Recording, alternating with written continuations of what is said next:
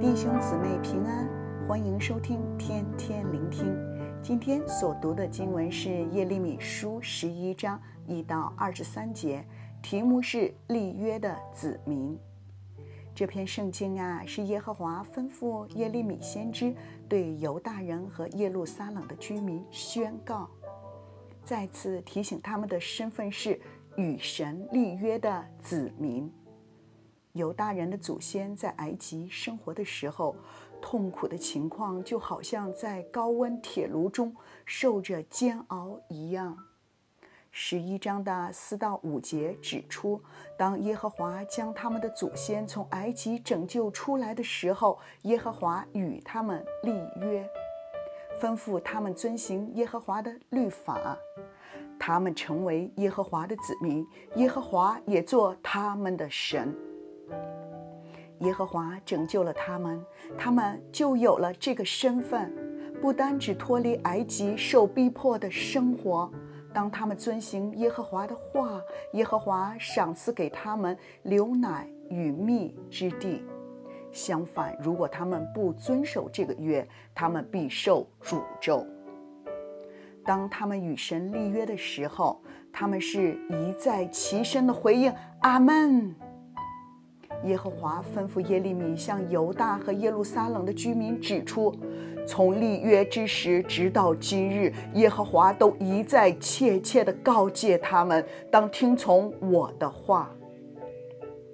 十一章的第八节指出，他们却从不听从，也不侧耳而听。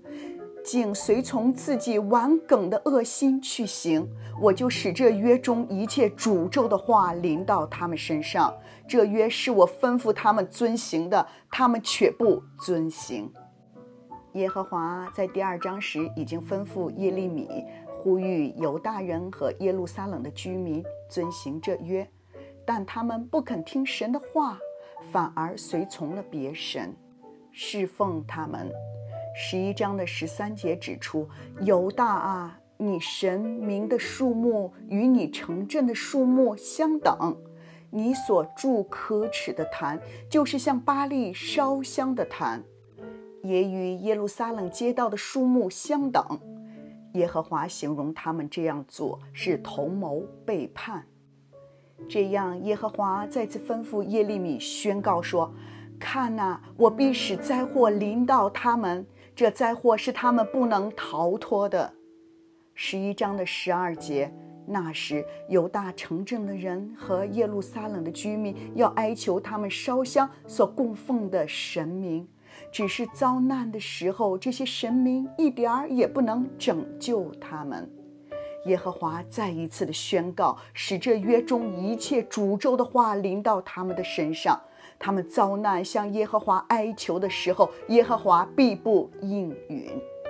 所以，耶和华再次吩咐耶利米，不要为这百姓祈祷，也不要为他们呼求祷告。耶和华原本称这百姓是他所亲爱的，但他们却多设恶谋，完全背叛耶和华。我们看到耶和华是何等的伤心。